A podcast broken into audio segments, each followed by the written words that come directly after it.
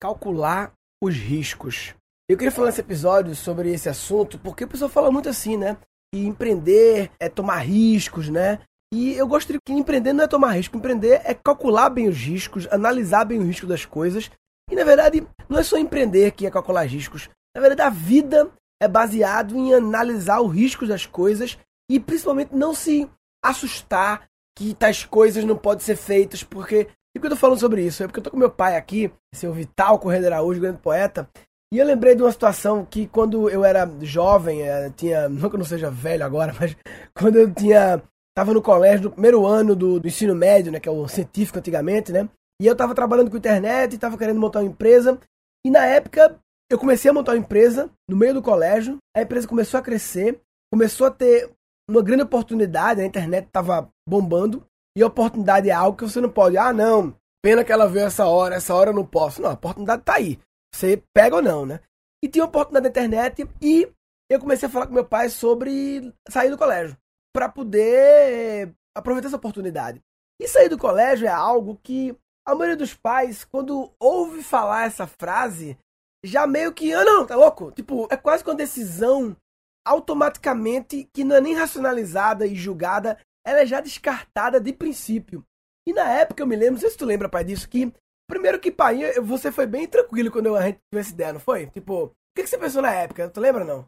Olha, eu lembro bem porque eu cresci a partir dos 10 anos sob o signo da liberdade que meu pai me ensinou isso. Meu pai era um homem, Cláudio Correia de Araújo, avô de Murilo, era um homem muito diferente. Era considerado o homem mais inteligente da cidadezinha dele, Vertentes. Era um orador nato. Casou com a, com a irmã de Emílio Cavalcante de Albuquerque, que é minha mãe. E tio Emílio foi deputado 20 anos e papai era uma espécie do mentor político dele. Então, esse signo da liberdade é que me fez Desde cedo, aos 15 anos, eu criei o movimento nacionalista de vertentes. Praticamente era eu e mais duas pessoas, mas eu era quem pegava um alto-falante e ficava falando sobre nacionalismo, petróleo é nosso, essas coisas. É então, mesmo, não sabia disso não. É, então eu, essa questão da liberdade para mim é tudo. E eu concedi a meus filhos toda a liberdade. Todos eles sempre, o que eles pensaram, eu concordei. Eu nunca discordei, eu nunca proibi. Proibir é uma palavra que não existe. É como o pessoal dizia no tempo da Tropicália, é proibido proibir. e quando o Murilo, eu acompanhava a carreira dele, começou muito cedo, o entusiasmo dele, uma empresa grande que um investidor naquele tempo, antes da bolha Nasdaq, era muito forte de internet. E quando o Murilo chegou um dia e disse, olha pai, eu vou deixar de estudar por um tempo, porque eu, aí eu, na hora, eu digo, tudo bem. A palavra foi essa. Eu não perguntei nem por quê. Mesma coisa quando ele estava com empresa agora, há uns seis anos atrás, estava com empresa aqui, a Cartelo, ele é sócio, uma empresa forte, com 30 funcionários, ele é diretor, empresa definitiva. Aí um dia ele chegou para mim e disse, eu vou deixar a cartela, eu digo, ótimo. eu nem contei, eu nem, eu nem pergunto por quê. Eu digo, tudo bem. Eu só achei esquisito quando ele, quando ele disse, eu vou ser comediante. Aí eu, eu não entendi. Eu digo, você vai ser o quê? Comediante? Eu digo, Murilo, eu nunca eu sei contar uma piada. Nunca uma vez que você não, é, nunca foi piadista, eu, eu sei até umas piadas, você como é que. agora eu não entendi não. Ele disse, não, pai, eu tenho. Aí falou sobre stand-up, mas eu não sabia, né? O que era isso. Oportunidade, novamente uma oportunidade que estava acontecendo é. e que eu vislumbrei a oportunidade, assim como a gente viu a internet nos anos 90, o stand-up viu como uma oportunidade, eu senti que aquilo é, fazia sentido para mim foi, foi. e entrei. E eu queria falar sobre calcular risco, porque na minha cabeça, na época, você falou em vovô Cláudio, né? E eu lembrei de Claudinho agora no meu irmão, que eu na minha cabeça Sabe o que me ajudou? Porque para mim também, sair do colégio é uma decisão difícil para você ter saído dos seus amigos. E aí, se voltar, se desse errado e eu tivesse que voltar, eu voltaria atrasado, você perde os amigos. Não é um negócio fácil também, não, para mim, né? Mas sabe o que me confortava? Sabe como qual foi o meu cálculo de risco, que foi o assunto que eu comecei a falar nesse episódio?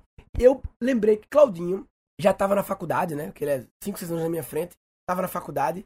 E Claudinho entrou muito cedo, não foi? Ele entrou com 17 na faculdade de Direito, né? Vestibular da Federal logo. E eu me lembro que os vários amigos dele, os melhores, Jorge e tal, eles tinham 3, 4 anos na frente de idade, não é? Claudinho é o mais novo dos amigos disparado. E eu comecei a calcular o seguinte, que, cara, a médio prazo e a longo prazo na vida, esse um ano a mais ou a menos que eu posso vir a perder por ter saído do colégio, acabou que eu não perdi nada, né? Porque eu fiz supletivo e entrei na faculdade é. no ritmo normal, mas eu poderia ter perdido. Esse era o meu risco. E o cálculo que eu fiz foi: o pior que pode acontecer é eu me atrasar dois anos, que eu tô saindo do primeiro ano científico, eu posso atrasar o segundo e o terceiro. É o pior. É o pior cenário possível. É eu atrasar dois anos. E aí, qual o impacto disso no futuro? Zero. Porque eu comecei a ouvir Claudinho com os amigos dele, porque na época da escola tem uma parada que é assim.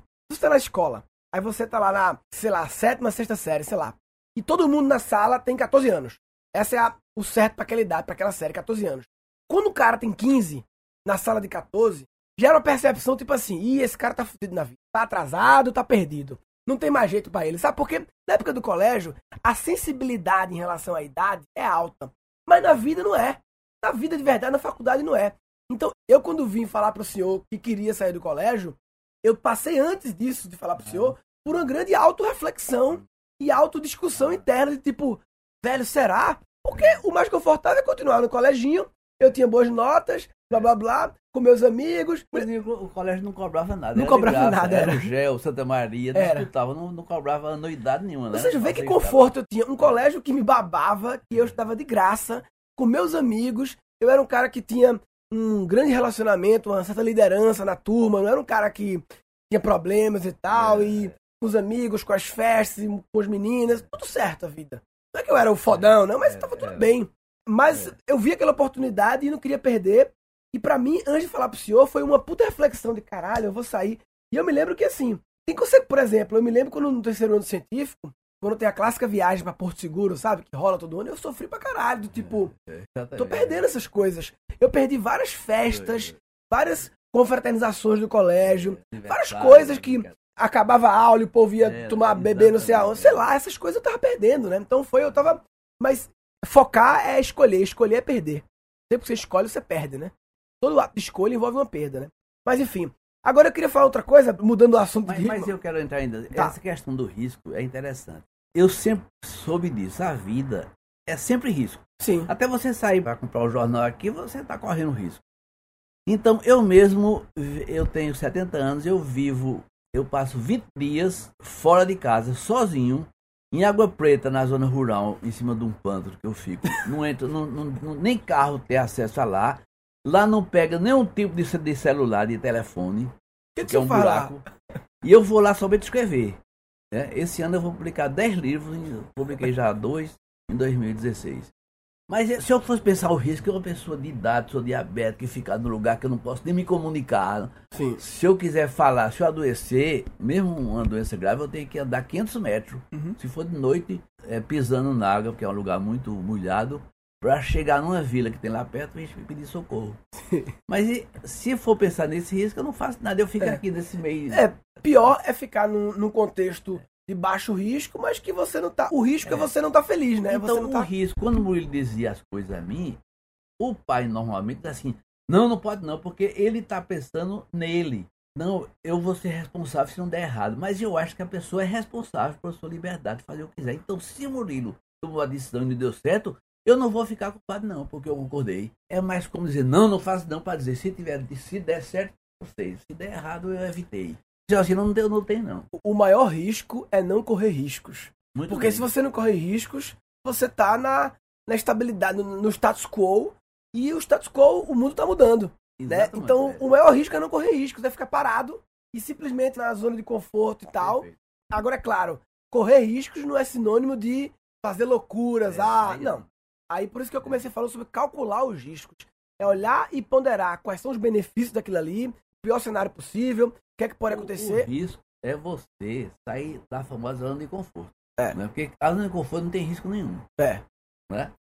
Mas e na verdade o risco é ficar. Nela, né? fica, o risco, o risco é ficar. Ou seja, o maior risco é, é não correr riscos. É, Esse é o maior risco. No mundo atual, em que as coisas estão mudando numa velocidade louca e que o que funcionava ontem talvez não funcione mais hoje, né? Mas enfim, mais uma coisa sobre esse assunto, Praia? Sobre esse assunto especificamente de, de riscos, de decisões, de liberdade? Não, eu, do ponto de vista do, do pai, quer dizer, eu acertei em todas elas. toda vez que você. Podia estar errado, podia estar é, dando merda. Exato. Mas eu não me seria culpado porque eu não vou nunca proibir meu filho de tomar uma decisão e seguir a vida dele para o conforto meu. Sim. Então é melhor com segurança. Eu não É. quero. A questão, filho é filho, é outra geração, é outro tipo de pessoas. E o mundo é muito diferente do mundo que eu, Sim. conheci. Não adianta querer dizer, meu filho, seja É, também fiscal da é, fazenda, exatamente, porque é. esse Olha, caminho eu já segui e pai- faça igualzinho. Meu pai mesmo, meu pai nunca me orientou para nada. Ele sempre deixava tomar as, as- lições. Eu fui o primeiro estudante do interior do Agreste Setentrional que vinha antes dos 13 anos estudar em Recife e morar em pensão. Ele procurou o colégio Padre Félix que ficava na esquina da Conde da Boa Vista e uma pensão que ficava do mesmo, na mesma rua do colégio, assim a uns 100 metros. Ele dizia, ó, Vitor, basta você sair da pensão e no colégio voltar para a pensão. Pronto. Passa a vida assim nisso que você não vai se perder não, vai através de uma rua.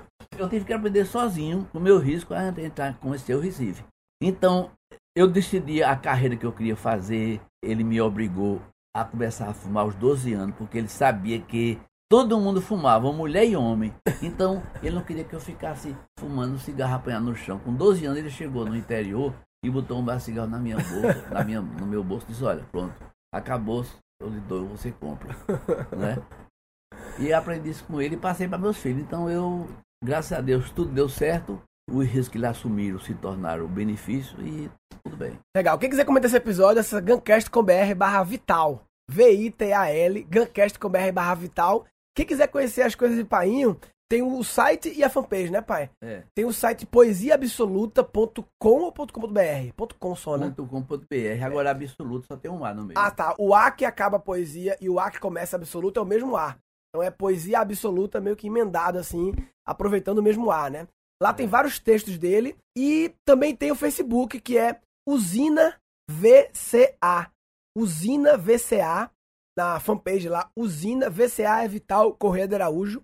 Cuidado porque VCA causa AVC, né? É. Não, ler VCA causa AVC. É, a poesia de Painho é bem, co- é bem diferente. Vou fazer um outro episódio do Guncast só sobre poesia absoluta, pra explicar que danada é isso. Mas quem quiser conhecer, entra lá, poesiaabsoluta.com.br, usina VCA no Facebook. Quem quiser mandar e-mail pra ele, ele checa e-mail de vez em quando, mas checa, né? Uma vez por mês. Uma vez por mês. Apenas vital.gmail.com. Apenas vital.gmail.com. Então, quem quiser comentar esse episódio, Guncast com BR barra Vital. Grupo do Guncast no Facebook tá lá. Hard Work Daddy é o grupo em inglês. Resumindo esse episódio, a gente quis falar sobre a importância de correr riscos. Não significa que, ah, eu vou sair agora e correr um risco só por correr. Não. Não é correr só por correr. É correr risco calculado, porque se você não está correndo riscos, você está correndo o maior risco, que é não correr nenhum risco. E se você não está correndo risco calculado, você está de brincadeira na tomateira. Tá de brincadeira na tomateira. Tá de brincadeira na tomateira. Ah, vai. Nesse episódio foram capturados seis insights. Empreender não é tomar risco, empreender é calcular bem os riscos, analisar bem o risco das coisas. O pessoal dizia no tempo da Tropicália, é proibido proibir. Focar é escolher, escolher é perder. Todo ato de escolha envolve uma perda, né? O maior risco é não correr riscos. Eu não vou nunca proibir meu filho de tomar uma decisão e seguir a vida dele para o conforto meu. Se você não está correndo riscos, você está correndo o maior risco, que é não correr nenhum risco. E um episódio futuro. Vou fazer um outro episódio do Guncast só sobre poesia absoluta, pra explicar que danada é isso. Falou, papai.